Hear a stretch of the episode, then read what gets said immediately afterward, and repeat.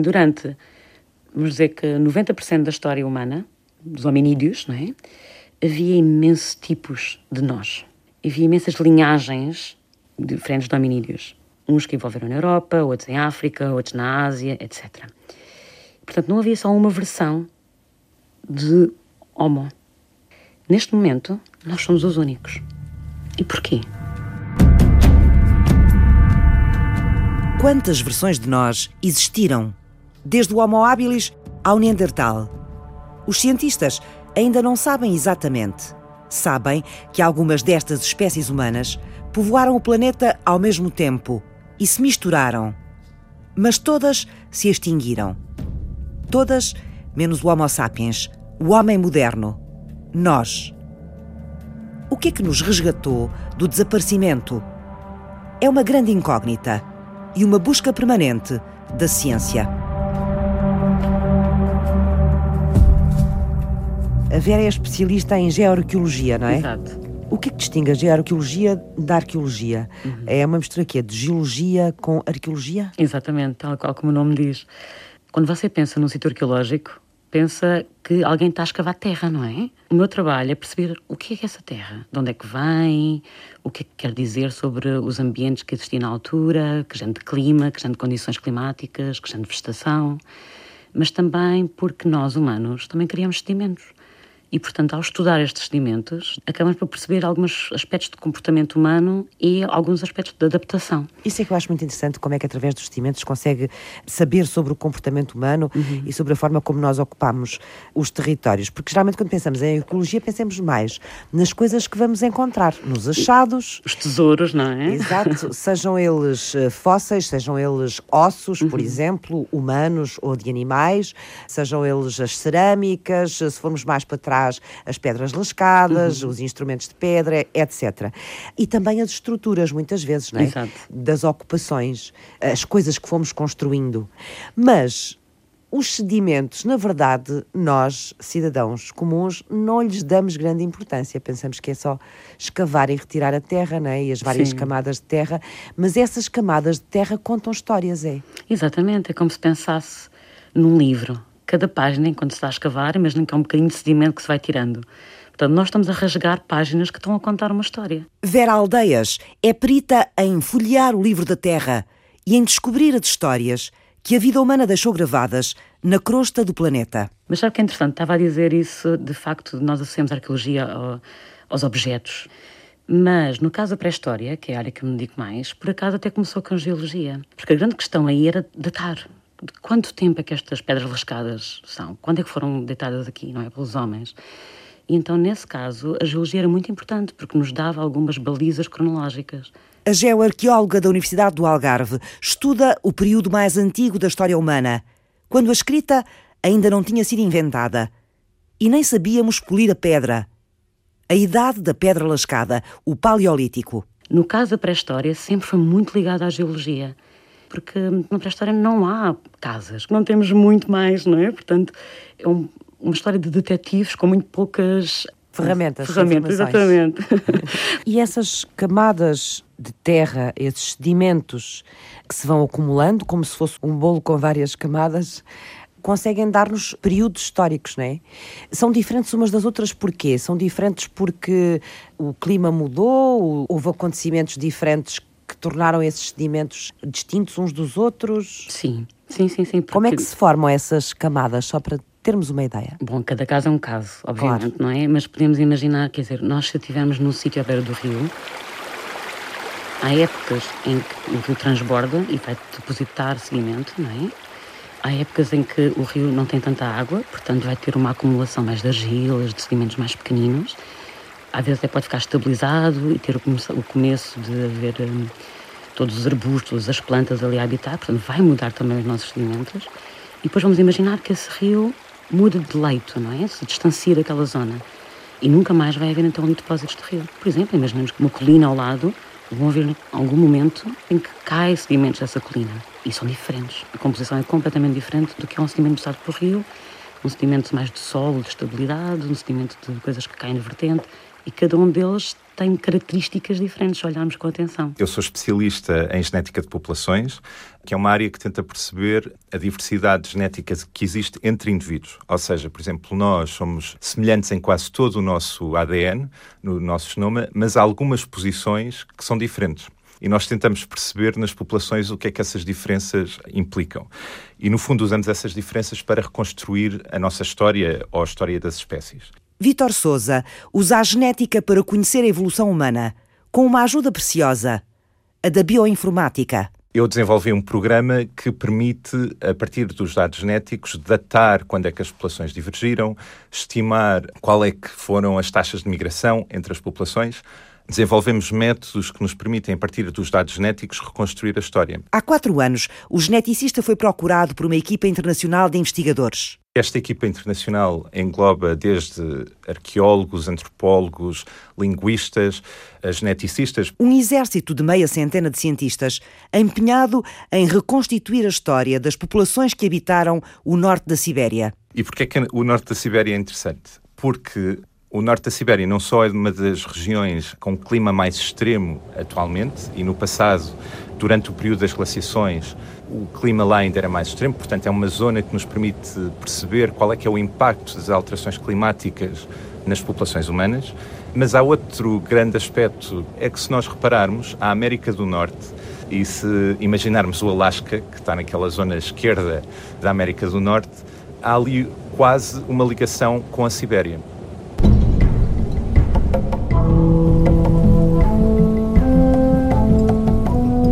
Na verdade, se observarmos o globo terrestre, logo abaixo do Círculo Polar Ártico, Alasca e Sibéria, América do Norte e Ásia quase se tocam. 85 km de mar, apenas, separam atualmente as duas terras. Até há cerca de 10 mil anos, a América do Norte estava ligada à Ásia através da Sibéria, do Estreito de Bering, do atual Estreito de Bering. E por isso pensa-se que a colonização da América feita pelos humanos modernos efetuou-se através desses estreitos.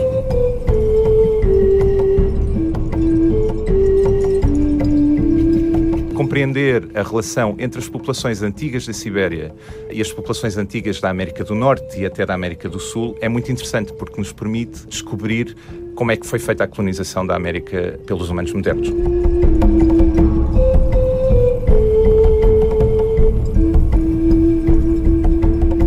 O Homo sapiens. Compreender como é que o Homo sapiens se deslocou e colonizou o planeta é uma das chaves para entender porque é que esta é a única espécie de humanos que não está extinta. Os humanos modernos saíram da África e depois foram colonizando a Europa, a Ásia, a Austrália e depois o último continente a ser colonizado foi a América. Estudar a Sibéria permitia-nos compreender a relação entre as populações da Sibéria e da América. Os indígenas americanos, não é? Os indígenas americanos, sim. A colonização que nós estamos a falar aqui é uma colonização das primeiras pessoas que chegaram a um determinado sítio. Portanto, não tem nada a ver com os descobrimentos atuais. Exato. com, estamos a falar, neste caso, há mais de 10 mil anos, não é? Exatamente, sim.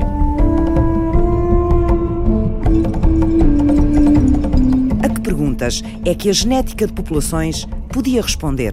Quando é que estas populações divergiram? Há quanto tempo? Qual é que é a taxa de migração entre as populações? Será que há continuidade entre aquelas populações que existiam no passado e das quais nós obtemos fósseis com as populações que estão atualmente? Não havia ainda programas informáticos ou trabalho desenvolvido nesta área em termos informáticos que pudesse responder a essas perguntas? Ou seja, o que é que o seu trabalho que estava a ser feito na Suíça trazia de novo e era útil em relação àquilo que já se fazia anteriormente? A genética de populações é uma das das áreas mais quantitativas da biologia e, de facto, desde os anos 80 que já há vários programas que tentam responder a estas perguntas. O que é que acontece? É que esta explosão que temos hoje em dia de dados genéticos cria um desafio agora da parte de quem faz a análise dos dados. Sim. O que acontece é que a maior parte dos programas que foram desenvolvidos foram desenvolvidos para o tipo de dados que existiam nos anos 80. E em que é que esse tipo de dados mudou, para eu perceber? Por exemplo, nos anos 80 ou 90, o tipo de dados que tínhamos era apenas um ou dois genes ou alguns genes. Vou dar um exemplo que eu penso que a maior parte das pessoas percebe que é os grupos sanguíneos. Sim. Uh, há pessoas que são do grupo A, outras do grupo P, A, B, zero. Há um gene que codifica essas diferenças e há variação na população. E a maior parte dos programas eram feitos para apenas alguns genes. O que é que acontece hoje em dia? Hoje em dia nós não temos apenas o gene do grupo sanguíneo, temos o genoma inteiro. Ou Exatamente. seja, temos cerca de, no caso dos humanos, 3 mil milhões de, de, sequências. É muita informação, não é?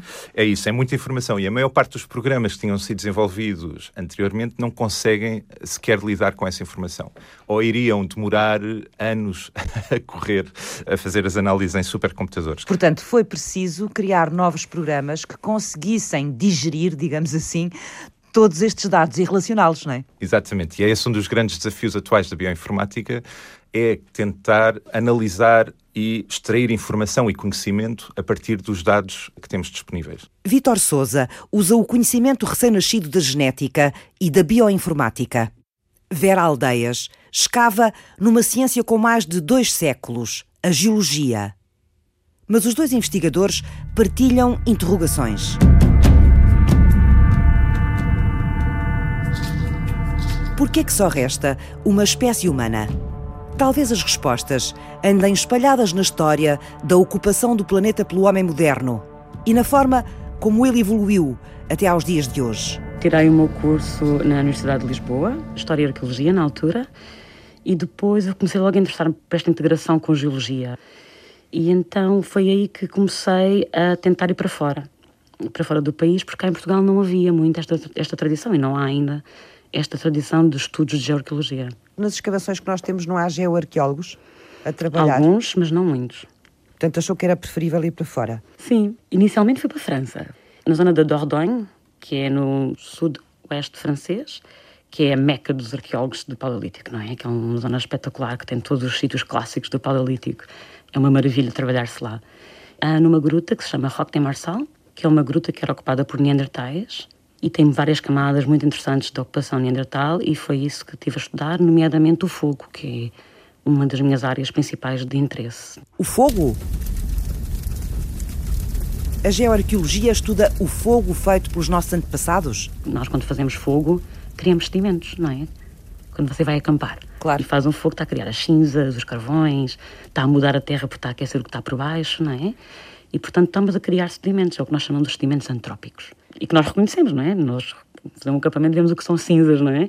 E essas podem se preservar com o tempo e, e são essencialmente objetos que têm que ser estudados pela geoarqueologia, não é? E o que é que esse tipo de sedimentos, essas cinzas, nos, nos podem contar sobre os seres uh, humanos que por ali passaram? Bom, acho que a, a, questão de dominar o fogo é uma das características humanas, não é? Que nos distingue de todos os outros animais. Há animais que compreendem o fogo ou pela zona ecológica onde vivem, estão habituados a fogos naturais, portanto sabem mais ou menos como gerir a situação do fogo natural, não é? afastar-se.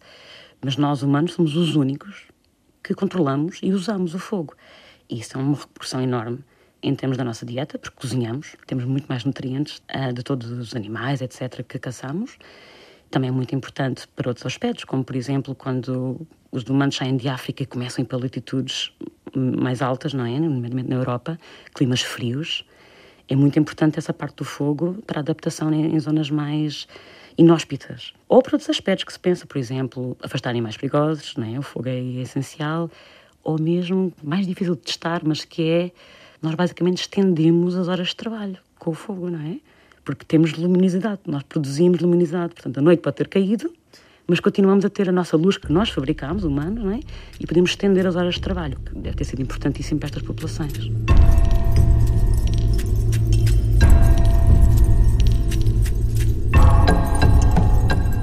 O poder de dominar o fogo impulsionou os humanos a aventurarem-se para fora de África e a fixarem-se noutras regiões do globo, menos acolhedoras deu início também a uma série de transformações físicas que tornou alguns deles mais adaptados. Depois de investigar o habitat dos Neandertais na região francesa de Dordogne, a geoarqueóloga Vera Aldeias seguiu as pistas das espécies humanas em África, Marrocos, na estação arqueológica de Contrebandier. Contrebandier. Contrabandistas, ao pé de Rabat. Uh, e aí são ocupações de nós, dos nossos primeiros humanos modernos começamos em África. Portanto, já não estamos a falar dos Neandertais. Não, aí não há Neandertais. Estamos a falar do Homo sapiens. Sim, com em termos de datas numéricas muito semelhantes, não é? Portanto, enquanto na Europa havia populações Neandertais, em África, nesta altura, já existimos a nossa espécie, não é? Os Homo sapiens. Nós confundimos muito estes homens uns com os outros. Temos Imagino. que isto é tudo mais ou menos igual. e quando se vai mais é. atrás no tempo, ainda mais difícil Exato. é porque há muitos. Um, o Neandertal e o Homo sapiens, apesar de terem coexistido, uhum. não é? Em termos temporais, uhum. são diferentes Sim. uns dos outros. Sim, somos diferentes, somos primos. Um, agora sabemos que somos primos que tivemos algumas ligações. Então, todos nós, tirando as populações africanas indígenas de África, todos nós, eu, você, temos uma parte dos nossos genes que é Neandertal, que em média é cerca de 2%. Eles misturaram-se. Exatamente. E nós temos uma partezinha de Neandertais. E os africanos, porquê que não têm? Porque basicamente, no Homo sapiens, nós evoluímos em África, toda a população evoluiu em África primeiro, não é? Uh, e depois há um primeiro êxodo da África, que é o que nós chamamos em inglês o Out of Africa One. É um pouco mais complicado do que isso, mas pronto. Há uma primeira hum, parte de populações que saem e há populações que ficam em África e vão evoluindo. E depois na Europa, as populações que já tinham saído começam as próprias a ter uma evolução separada, não é? Porque não tem comunicação. Sim. Então na Europa desenvolve-se, neste caso, os homens Neandertal e em África, nós, os Homo sapiens. E houve mais do que uma migração de África para o mundo, não é? Sim, houve. Porque há duas grandes migrações neste sentido quase teórico, não é? Uh, mas certamente que há muito mais. Neste momento, enquanto há uns anos pensava-se que havia Neandertais em África, neste momento não temos evidências nenhumas. Portanto, os Neandertais chegam ali a Israel, onde eu também trabalhei, mas não temos neste momento evidências que tenham ido para a África. Em Marrocos, a geoarqueóloga portuguesa faz parte de uma escavação histórica que resgata do solo os vestígios mais antigos alguma vez encontrados de Homo sapiens. Está a falar de Jebel Irhoud. Portanto, é Jebel Irhoud, que é um sítio arqueológico importantíssimo a pé de Marrakech. Estava aí como voluntária a trabalhar e estávamos a escavar e foi aí que encontramos uma calote de crânio humana, que veio agora a ser publicado 10 anos depois, porque demora tempo basicamente é a datação mais antiga de nós, Homo sapiens, que puxou para trás, o nosso aparecimento é para 300 mil anos. Portanto, até aí havia a ideia de que o Homo sapiens teria aparecido há 200 mil anos. Exato. E com esta descoberta conseguiu perceber-se que afinal pelo menos 100 mil anos antes, Exatamente, há 200 menos. mil anos, o Homo sapiens já existia. Portanto, foi uma descoberta muito importante. Sim, foi. Eu lembro-me, na altura não sabíamos ainda as datações, não é? Mas é sempre muito raro encontrar claro, uh, só ossos humanos. Depois. Claro. Mas ossos humanos é sempre muito raro, sobretudo nestes contextos. Portanto, eu lembro, até fui eu que estava a escavar, lembro de estar a, a, escavar e de repente começar assim a olhar, e isto aqui é qualquer coisa muito diferente. eu lembro de ter chamado depois os meus colegas, estavam lá, e nós todos saltámos de, de contentamento quando percebemos que estávamos face a face uma cara humana uh, e que seria certamente interessante, e, e foi. Foram precisos mais de 10 anos de estudos, comparações e análises, até o achado ser rigorosamente datado e a notícia anunciada ao mundo de que o Homo sapiens já existia há 300 mil anos. Normalmente, nós quando vemos, sei lá, uma série na televisão, quando alguém descobre alguma coisa, é um, um crânio completo, não é? Obviamente a realidade não é assim, são coisas que têm estado muitos anos, não é? Uh, milhares de anos enterradas, portanto, normalmente estão muito fragmentadas, estão completamente partidas. Há um trabalho enorme de limpeza, porque muitas vezes pode-se ter parte de calcite, que são, normalmente são em grutas calcárias, portanto, ter parte desse calcário em cima dos ossos, portanto tem que se limpar com muito cuidado, tem que se refazer o, o puzzle para perceber a morfologia. Tudo isso demora imenso tempo. Essa é uma parte que demora imenso tempo. E depois lá está, esta conversa com outros especialistas que tem que se ter que nem sempre é automática, não é? Porque os resultados não, não é o CSI, não é? Que mete ali numa maquinazinha tá, tá, tá, e sai logo o resultado. Demoram muitos anos a ter tudo isso e a fazer toda essa história.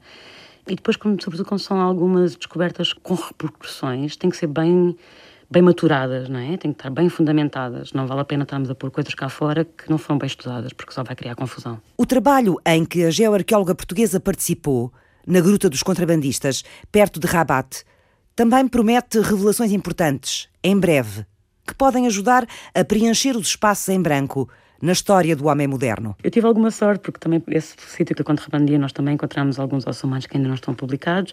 Foi em 2010, ainda não estão cá fora, mas esperemos que em breve. Não posso falar muito sobre eles, mas esperemos ah, que em breve. ok, o Homo sapiens, a espécie à qual pertencemos, é o último grupo de hominídeos que resta no planeta. O que é que o terá livrado da extinção?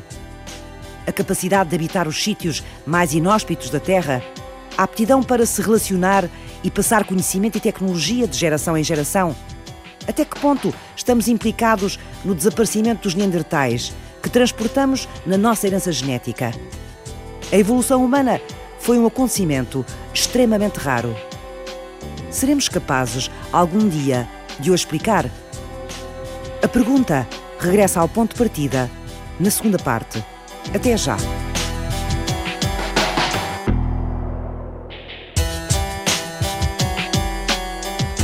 Temos estes dois dentes com 31 mil anos, depois temos este crânio com cerca de 10 mil anos e depois temos cerca de 32 outros dados entre 6 mil e 600 anos atrás. São vestígios humanos encontrados em vários locais da Sibéria. Quanto mais recente, mais dados existem, porque o ADN está mais bem preservado, mas para o passado não temos muitos. Temos então os dentes com cerca de 31 mil anos e o crânio com cerca de 10 mil anos. Através da informação genética destes achados, o biólogo Vítor Souza traçou a evolução da ocupação humana na região. Temos numa região várias amostras temporais, o que não é comum em muitas outras áreas, mas ali tínhamos numa determinada região geográfica relativamente pequena, tínhamos estas amostras ao longo do tempo.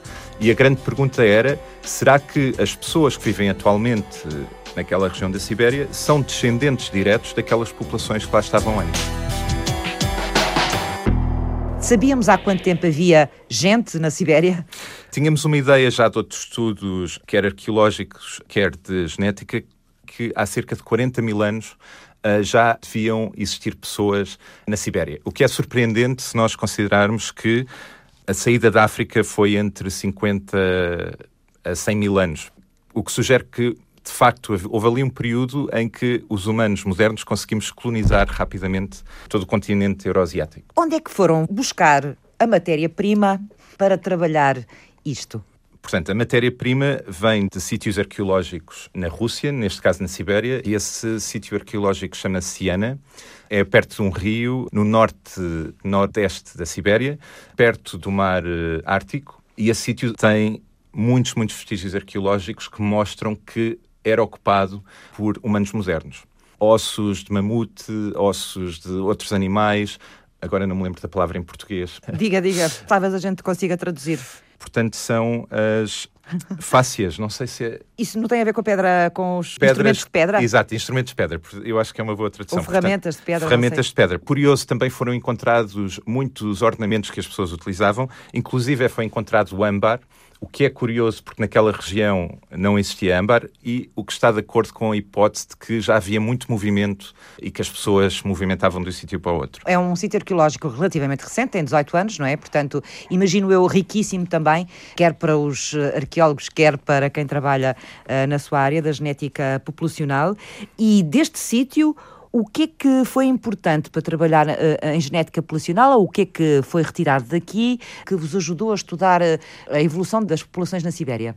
Foram dois dentes de leite que não sabíamos se era da mesma criança ou se eram de crianças diferentes, e foi a partir desses dentes que foi possível obter o ADN. Porque os dentes? Porque estudar a Sibéria é também devido ao facto de ser uma zona onde, devido às temperaturas, a preservação do ADN é de facto feita em condições muito melhores do que, por exemplo, em Portugal. Portanto, uh, temperaturas mais baixas são favoráveis à preservação deste tipo de vestígios exato. genéticos, é isso? Exato. E os dentes também criam uma espécie de proteção do ADN devido ao esmalte. Portanto, é muito mais simples extrair e obter o ADN a partir dos dentes ou de ossos muito densos. Vítor Souza é investigador do Centro de Ecologia, Evolução e Alterações Ambientais da Universidade de Lisboa especialista em genética de populações. Ele desenvolveu o programa bioinformático que permitiu analisar e comparar este material genético encontrado na Sibéria. Esta análise, para nós que somos geneticistas de populações, é fascinante porquê? Porque temos não só várias amostras de sítios diferentes, e neste caso tínhamos amostras não só desse sítio arqueológico da Sibéria, ah, mas de vários outros na região e também de amostras da América e de populações atuais europeias e asiáticas, mas também tínhamos amostras ao longo do tempo. Portanto, tínhamos esses dois dentes com cerca de 31 ou 32 mil anos, e depois tínhamos um osso, um crânio, de onde foi extraído ADN também, de uma região muito perto de outro rio que se chama o Rio Colima. Tinha mais ou menos 10 mil anos, também conseguimos obter o ADN. Um crânio de? Uh, de humanos modernos. Sim, de um homem, é isso? Por acaso, os dados indicam que fosse de uma mulher. Ah, é? é uma mulher com mais de 10 mil anos, disse-me. Sim, com cerca de 10 mil anos, sim. Esses são os vestígios mais antigos? Os, os do Iana dos dentes são os mais antigos encontrados até hoje naquela região, sim. Os resultados desta investigação foram publicados na revista Nature e têm como uma das principais conclusões, pelo menos foi aquela que logo me chamou a atenção, tem a ver com alguma surpresa com a evolução da ocupação da Sibéria em termos humanos. Ou seja, houve várias populações distintas a viver ao longo destes uh, milhares de anos naquela zona, não é? Exatamente. Uh, e isso para nós foi um resultado surpreendente. E sobretudo para mim, que à partida achava que havia uma maior continuidade, ou seja, que as populações que estão na Sibéria atualmente descendiam daquela população que estava lá há 10 mil anos, representada pelo crânio sequenciado no rio Colima, e que os do rio Colima descendiam diretamente daquela população de onde extraímos os dois dentes do Iana, com cerca de 31 mil anos. Sim, o senso comum leva-nos um bocadinho para aí, não é? A pensar que há ali uma continuação daquela população. Exatamente, exatamente. até porque depois dá-nos a volta. Exato, até porque, por exemplo, se nós pensarmos na história mais recente da Península Ibérica, por exemplo, em que tivemos os mouros e depois os romanos, os, eh, portanto, os zigotos, os fenícios, houve uma série de, de povos ou de civilizações que passaram pela Península Ibérica, mas isso não quer dizer necessariamente que as pessoas eram substituídas. Ou seja, havia uma alteração cultural, por exemplo, da língua que foi alterada, mas isso não quer necessariamente dizer que as pessoas tinham deixado de viver cá. Também depende de, de, da forma como, como, se relacionam os povos que estão com aqueles que chegam, não é? Exatamente. Se há cruzamentos, não há cruzamentos. Exatamente. E é aí que também entra esta relação entre a cultura e a genética e como é que a cultura afeta a forma como diferentes populações se relacionam. E o que nós encontramos neste estudo da Sibéria foi que de facto parece que havia uma substituição das populações, mas com alguma reprodução. Ou seja, aquela população mais antiga do Iana, para nossa surpresa, é mais semelhante a populações atuais, por exemplo, do oeste da Europa, do que às pessoas que vivem atualmente na Sibéria é um pouco estranho, não é? Porque é que aquelas populações da Sibéria eram mais semelhantes a populações europeias atuais. Está-me a falar da população mais antiga na Sibéria, não é? Exatamente. A sim. população paleolítica. Exato. Ainda. Exato. Essa era mais parecida com os atuais europeus Sim. do oeste, não é? Sim. Da zona oeste, do que com os atuais siberianos. Exatamente. Esta população paleolítica foi depois substituída por outra na região? Exatamente. Quando nós olhamos para os dados genéticos de, do crânio de Colima com cerca de 10 mil anos, aí já tínhamos um padrões genéticos completamente diferentes, mais semelhantes às populações asiáticas atuais do que às europeias. Houve quase uma substituição da população mais antiga, do Paleolítico, mas há cerca de 16% dos genes dessa população mais antiga são encontrados nesta segunda vaga migratória, sugerindo que houve uma substituição quase completa, mas com alguma reprodução entre os povos. O que quer dizer que houve uma altura em que eles se cruzaram, em que havia ainda população mais antiga do Paleolítico a conviver com esses que entretanto chegaram. Exato. É? A nossa hipótese que nós colocamos, ou um dos cenários possíveis, é que durante as glaciações, aquela zona da Sibéria onde eles conseguiam viver há 30 mil anos deixou de ser possível porque ficou coberta com o gelo, uh, o habitat alterou-se, provavelmente o alimento já não era tão disponível. E nós também, como parte desta equipa, houve outro grupo de trabalho de uh, modelação paleoclimática, em que fizeram um modelo paleoclimático que sugere que durante as glaciações, Sim. há cerca de 20 mil anos, que nessa altura havia o que nós chamamos um refúgio, que era uma zona perto do estreito, atual Estreito de Bering, onde provavelmente essa população do Paleolítico conseguiu manter-se. Mas e provavelmente depois... foi-se reduzindo em termos foi-se de reduzindo. número, não é? Exatamente. E depois, com o gelo e com o aumento novamente da, da temperatura, esta população do sul da Ásia migrou para o norte e quase que substituiu essa paleolítica que lá estava nesse refúgio, mas também se cruzaram. Portanto, Sim. houve também alguns encontros românticos entre Portanto, eles. Essa é a explicação que nós hoje podemos dar com os instrumentos que temos, a informação que temos, do que possa ter acontecido, ou seja, tentar perceber porque é que esta primeira população desapareceu e é substituída por uma segunda é? migração. Esta segunda migração, o que é uh, fascinante, é que parecem ser as populações mais semelhantes aos americanos atuais, aos nativos americanos atuais, uh, sugerindo que foi esta segunda onda migratória que depois, nessa altura, atravessou na altura, a ligação uh, de Bering e levou à colonização da América. Isso coincide, em termos de história geológica e de história natural, com a, a, a tal ponte entre os dois uh, continentes? Exatamente. Nós datamos que esta colonização tenha sido mais ou menos há cerca de 20 mil anos, o que coincide com o facto de ainda haver uma ligação entre os dois continentes. Hum. O que quer dizer que estudaram também genomas da população americana? Exatamente. Para comparar? Exatamente. Portanto, esta segunda vaga de população na Sibéria, que terá origem asiática, terá sido também aquela que atravessou esta ponte de terra para o outro continente e terá dado origem aos primeiros indígenas americanos, será? Exatamente, são esses os nossos resultados. Teriam passado da Sibéria para lá através desta ponte de terra que existia, não é? Sim hoje o Estreito de Bering. O que é que aconteceu a essa ponte de terra depois? Como em muitos sítios, com as glaciações, o nível do mar vai mudando e o que aconteceu é que o nível do mar subiu e neste momento já não há uma ligação térrea. Portanto, Portanto ficou debaixo d'água. Ficou debaixo d'água, sim.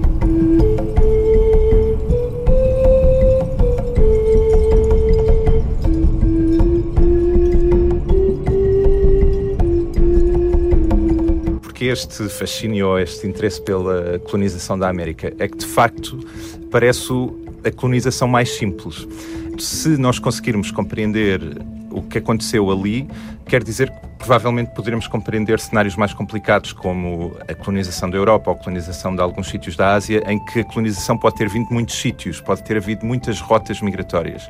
Aqui no caso da América, nós pensamos que a colonização tenha sido apenas por aquela região, portanto não houve muitas rotas possíveis, teve que ser por ali. Vitor Souza ajudou a encontrar mais uma peça do puzzle arqueológico, que é a migração do Homo sapiens e a colonização que ele fez do planeta. O trabalho do investigador faz parte de um estudo internacional coordenado pela Dinamarca e que juntou mais de meia centena de cientistas de várias áreas. Agora vamos fazer subir o termómetro da Sibéria gelada para o calor generoso da Etiópia.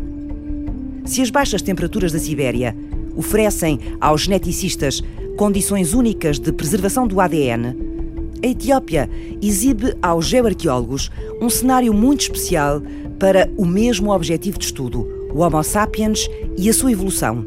É a zona do Rift africano, não é? Que duas placas tectónicas estão-se, cada lado está-se afastar para longe do outro, não é? É uma depressão. E o que é que isso quer dizer? Quer dizer que camadas enterradas há muito tempo estão agora expostas nestas encostas que se estão a afastar. É muito fácil para os arqueólogos irem lá a irem andar a ler toda esta história passada porque está ali à vista. A própria geologia dá uma ajuda. Imenso, imenso, imenso. Como está a afastar, a crosta terrestre é mais fininha, vamos dizer. Há magma que pode sair e há erupções vulcânicas. E essas cinzas vulcânicas são datáveis. De vez em quando tem ali uma camadinha que nós sabemos a data.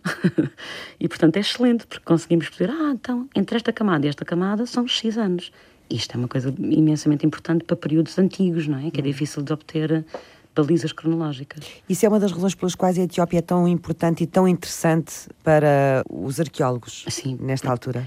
E depois há outro fator, é que esta zona é uma zona neste momento desértica, não é? Muito inóspita, não há muita vegetação. Portanto, nós só temos é que andar. Andamos e começamos a olhar para a terra e as coisas estão ali a sair, a ser erudidas uhum. das encostas. Portanto, é muito fácil de ver. Se compararmos isso com uma zona de floresta, quer dizer, é, é quase impossível, não é? Depois, quando encontramos um sítio, como neste caso, aí sim os arqueólogos assentam arraiais, por assim Exato. dizer, não é? e começa então essa escavação mais minuciosa que nós associamos com a arqueologia. Vera Aldeias. A investigadora do Centro de Arqueologia e Evolução do Comportamento Humano da Universidade do Algarve foi chamada recentemente a um novo sítio arqueológico da Etiópia, descoberto há cinco anos, para usar a técnica em que é especialista. Que é uma técnica que se chama micromorfologia. Micromorfologia. Nós, quando escavamos, nós destruímos, não é? Estamos a tirar a terra. É uma atividade em si destrutiva, que nunca mais vemos como é que aquela terra estava originalmente, porque a estamos a tirar. Portanto, o que eu faço é tirar uh, uns blocos 10 por 10 centímetros antes de escavar à volta, muito cuidado para não partir esses blocos, como fosse um tijolo, não é? Dessa terra. Sim, sem em separar. profundidade, não é? Exatamente, tirar um bloco, como fosse um tijolo, e que no meio nós sabemos que as coisas estão intactas, tal e qual como estavam depositadas. Como é que o tira, antes de mais, para ele vir direitinho? Tem Com muito cuidado. ferramentas próprias ou... Não, não, não. É simplesmente com muito cuidado, porque normalmente uso facas ou uma faca bem, bem afiada. Ok.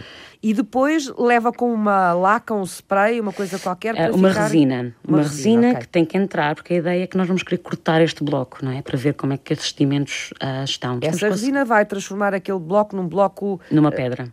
Rígido, já não larga areia, já não, Exatamente. já não larga sedimentos, não é? Exatamente. Mais nenhum trabalho é feito aí, depois leva esses blocos para algum lado, é? Essa parte da resina às vezes já nem é feita. Na Etiópia é complicado encontrar esta de resinas, portanto nós muitas vezes já fazemos isso em laboratório. Depois de ficar mesmo duro, aí podemos começar a cortar. Cortar esse, esse bloco em fatias. Longitudinais? De alto a baixo, sim, sim. Ok. sim.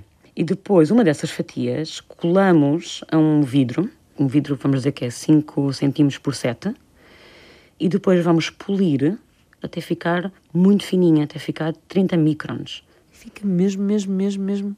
Mesmo fininho. Sim. Porquê? um- Porque assim podemos ver debaixo do microscópio. Tipo e é é fácil está. polir essa fatiazinha sem a danificar? Não, é uma arte, de facto, quase artístico, porque não é fácil ser E demorado, homogénea. não? E um Provavelmente pouco não sei. demorado. E normalmente há laboratórios específicos que fazem mesmo isso e, portanto, nós, eu tendo a passar esse, esse trabalho para esses laboratórios para, para Isso é obter. feito o quê? Por descamação, com algum tipo de químico, alguma coisa? Como é que se faz essa... Não são com os polidores inicialmente mecânicos e na Ah. parte final manuais. Pois é, uma coisa ainda por cima mesmo de orivesaria. É, exatamente, sim, sim, sim. Quando tem então essas fatias fininhas, tal Uhum. e qual como quer, elas vão quê? Para o microscópio, é isso? Exatamente. Depois vemos no microscópio e aí nós conhecemos como é que os minerais são com esta espessura muito pouca. Portanto, nós conseguimos identificar se é quartzo, feldspato, etc., todo este género de minerais, os componentes, não é? Sim. E como nós não partimos, está tudo na sua organização original, conseguimos perceber como é que foi formado. A água tem uma forma diferente de formar de coisas que caem de uma vertente. Nós conseguimos ver tudo isso porque está tudo ali preservado. E isso é muito importante. Este local de escavação tem um nome, não é? Bocol Dora 1, BD1. Exatamente. BD1, Bocaldora BD1. 1. No caso deste sítio de escavação, o BD1, em que é que eles queriam o seu auxílio, o seu socorro? Para responder a que perguntas? Eles sabiam que a datação destes artefactos era muito antiga. Quando nós dizemos, olha, eu tenho evidência das pedras lascadas mais antigas do mundo, há uma pressão enorme, não é, de toda a comunidade científica, como devia haver, para que seja bem fundamentado, não é? Portanto, da minha parte, a pergunta era se estes artefactos estavam aqui no que nós chamamos uma posição primária, ou seja, eles foram depositados nesta camada? ou são coisas mais recentes que foram misturadas e que agora parece que vieram desta camada. Temos que perceber se eles, se eles são de facto desta época. E isso é a parte que a geoecologia, e neste caso o meu trabalho, pôde auxiliar. E é de grande responsabilidade. Ah, sim. Saber se aquele objeto é daquela sala ou se é da Exatamente. sala vizinha Uhum. é, Ou o, se era na sala dos nossos bisavós, que, é o mais que importante. ali. Se essa informação não estiver eh, 100% correta e, e rigorosa, o resto depois também pode não estar, não é? Eu concordo perfeitamente consigo. Concorda só ou é mesmo assim? Não, é mesmo assim. Porque a Vera, a Vera é que sabe disto, não sou Sim, eu. eu sou mais subjetiva porque também é a minha área, mas obviamente que sim. Na estação arqueológica BD1, na Etiópia, confirmou-se, com a ajuda da geoarqueóloga Vera Aldeias, a descoberta dos utensílios de pedra mais antigos encontrados até hoje. Instrumentos datados de há 2,6 milhões de anos. Conhecíamos até há pouco tempo os utensílios de pedra lascada mais antigos, uma indústria que se chama Olduvaiense, também da Etiópia, em Gona, era por volta de 2,5 milhões de anos. E depois, nesta zona onde BD1 veio a ser descoberto, descobriram uma mandíbula que conseguiram perceber que de facto era o nosso antepassado. Uma série de características que mostra que nós viemos daquela linhagem, não é? Mandíbula humana. uma mandíbula humana e essa datada de 2,7 milhões de anos. Ou seja, havia aqui um intervalo em que nós já tínhamos uma espécie que é o nosso antepassado, mas não temos evidência alguma de pedra lascada. Portanto, esta questão de que nós evoluímos com utensílios, não evoluímos com utensílios, portanto, é uma, uma questão muito essencial, não é? Para percebermos a nossa evolução. Havia aí uma falha, havia aí um, um buraco. Exatamente, é? exatamente. Aberto Um por esta descoberta, não é? Por tal, este tal osso de mandíbula. Exato, exatamente. E depois, com a descoberta do BD1, que é muito perto de onde se descobriu esta mandíbula humana de 2,7 milhões de anos, aí, pedras talhadas que se encontraram, portanto, são as chamadas lascas, não é? São coisas que são cortadas, têm gumes afiados que dá para cortar. Nós conseguimos perceber que BD1 basicamente é o início desse olduvaiense, dessa indústria de pedra. O início dos tais instrumentos de pedra lascada. Exatamente. Mas os mistérios que os sedimentos expelidos pela fratura da crosta da Terra na Etiópia oferecem aos arqueólogos não ficam por aqui. Para complicar a história, veio-se a descobrir, mais recentemente, umas pedras datadas de 3 milhões de anos, o mais antigo. No entanto, eram completamente diferentes do que se conhecia dessa tal indústria olduvaiense. Que era a referência. Que era a referência. A indústria olduvaiense são, podemos imaginar, são facas, não é? De pedra, lascada, com gumes afiados que dá para cortar. Esta descoberta de 3 milhões de anos são basicamente martelos. São pedras maciças, de 20, 30 centímetros enormes, que são usadas para martelagem, não é? Esmagar qualquer coisa. Portanto, completamente diferente.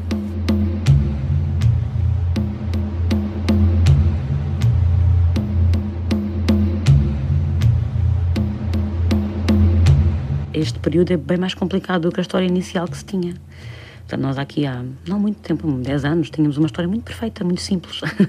Tudo aparecia o que chamava na altura o Homo habilis, ao mesmo tempo que apareciam estas facas de pedra lascada, portanto, excelente, fazia a história completa.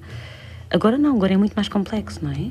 Há 3 milhões temos estes martelos enormes, que nós não sabemos ainda qual é a espécie que está a fazer, e não há nenhuma ligação entre estes e estes centro de pedras depois do Olduvaiense, que BD1 é o primeiro exemplo. Os fragmentos do puzzle que nós temos é este.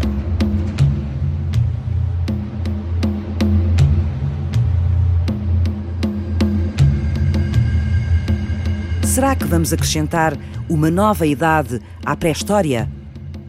Um estádio anterior ao Paleolítico? O tempo da Pedra Lascada?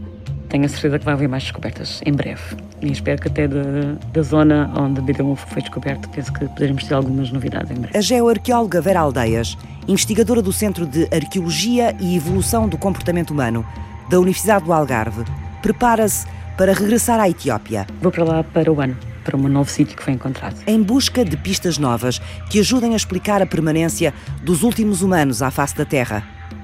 O mapa, construído a partir de materiais genéticos antigos e atuais, também ajuda a reconstituir a história dos primeiros homens modernos. Como é que eles se espalharam pelo planeta e como é que viveram? A partir do ADN, tentar reconstruir essa história das migrações e de perceber também melhor as adaptações aos diferentes ambientes. O geneticista de populações Vítor Souza, da Universidade de Lisboa, conseguiu detectar três ondas migratórias, três populações diferentes, a habitar a Sibéria nos últimos 40 mil anos. A segunda destas migrações terá dado origem à colonização do continente americano, através do Estreito de Bering. Os resultados foram publicados na revista Nature. De facto, o que nós encontramos é que esta população desta segunda onda é mais semelhante aos americanos nativos atuais do que aos que vivem na Sibéria atualmente. Foi isso que nos indicou que houve uma terceira vaga migratória para a Sibéria. Durante, vamos dizer que 90% da história humana, dos hominídeos, não é? havia imensos tipos de nós. Havia imensas linhagens diferentes de hominídeos uns que envolveram na Europa, outros em África, outros na Ásia, etc. Portanto, não havia só uma versão de Homo. Neste momento, nós somos os únicos. E porquê?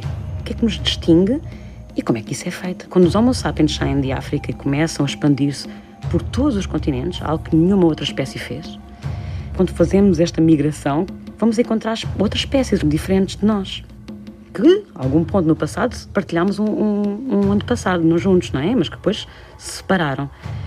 E todas essas outras espécies, incluindo os neandertais, desapareceram. E nós ficamos. E isso para mim é muito interessante. Porquê? E porquê é que somos os únicos?